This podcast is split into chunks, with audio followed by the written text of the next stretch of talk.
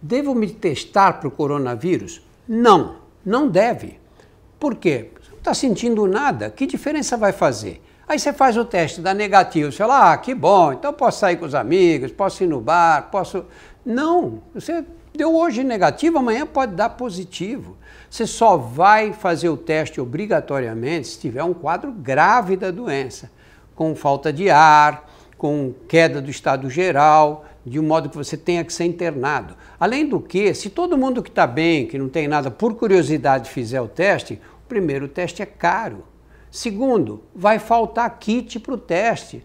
Nós não temos 210 milhões de kits à disposição, nem no mercado internacional, para poder fazer o teste da população inteira. Teste é só para quem precisa. E quem precisa mesmo é o médico que tem que indicar.